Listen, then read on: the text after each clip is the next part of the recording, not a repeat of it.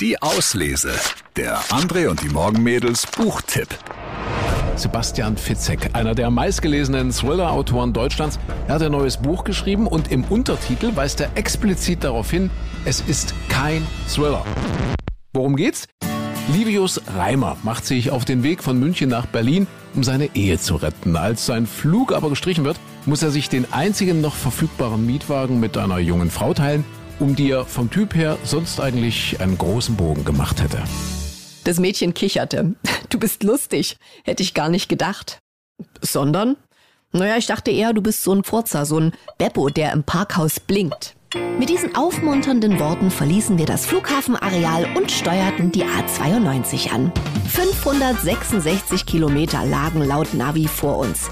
Ich fragte mich, wie ich so lange mit meiner neuen Beifahrerin aushalten sollte. Aber immerhin, hätte sie mich nicht mitgenommen, wäre ich jetzt zwar um 1200 Euro reicher, aber ein Fall für die Hilfskräfte, die am Flughafen Feldbetten aufstellten und Bundeswehrdecken verteilten.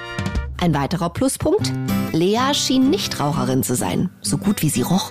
Kein Rauch, der sich in Haaren oder Klamotten verfangen hatte, stattdessen ein angenehmer Mandelölduft, der entweder von ihrem Shampoo oder ihrer Hautcreme rührte und wesentlich dezenter war als sie selbst. Zudem, jetzt wo ich ihr Profil aus nächster Nähe betrachten konnte, kam sie mir sehr müde und sehr ausgelaugt vor. Mit etwas Glück, so dachte ich, würde sie schon bald für eine lange Weile friedlich neben mir schlummern und ich hätte eine angenehme, monotone und ereignislose Fahrt vor mir. Überflüssig zu erwähnen, dass ich mich noch nie zuvor in meinem Leben so geirrt hatte. Ja, Sebastian Fitzek, der erste letzte Tag.